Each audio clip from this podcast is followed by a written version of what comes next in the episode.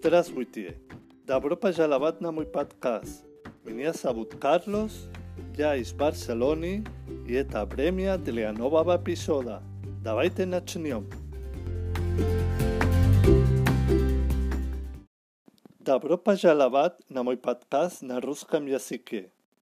Это мое домашнее задание по русскому языку. Записываю это аудио для того, чтобы практиковать говорить по-русски и улучшать навики рускава јазика. Недавна ја прочитал несколько статей о космосе. Во-первых, я прочитал статью о Гагарине, которая называется «Первый космонавт». 12 апреля 1961 года Юрий Гагарин совершил первый в мире полет в космос на космическом корабле «Восток».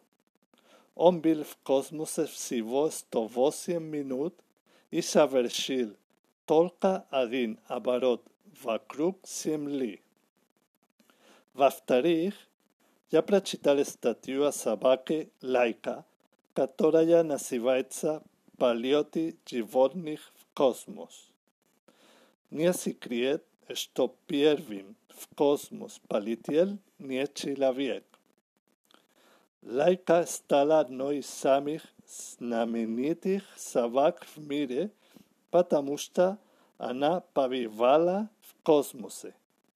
В-третьих, я прочитал статью Татьяны Климовой, которая называется российские женщины космонавты.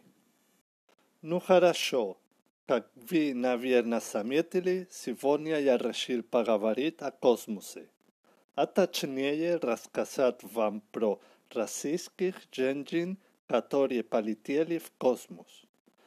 До сих пор всего из СССР и России летала в космос четыре женщины. Валентина Терескова била первой женщиной космонавт в мире. Она совершила свой полет на космическом корабле «Восток-6» 16 июня 1963 года и провела в космосе почти три дня. Следующие полеты советской женщины – в космос совершила Светлана Савиская в 1982 и 1984 годах. Светлана стала первой в мире женщиной, которая вышла в открытый космос.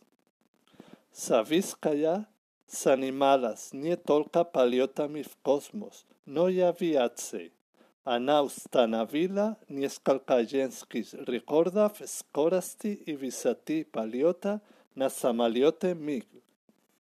Елена Кондакова летала в космос дважды в 1994 и 1997 годах на космических кораблях «Союз», «Мир» и «Атлантис».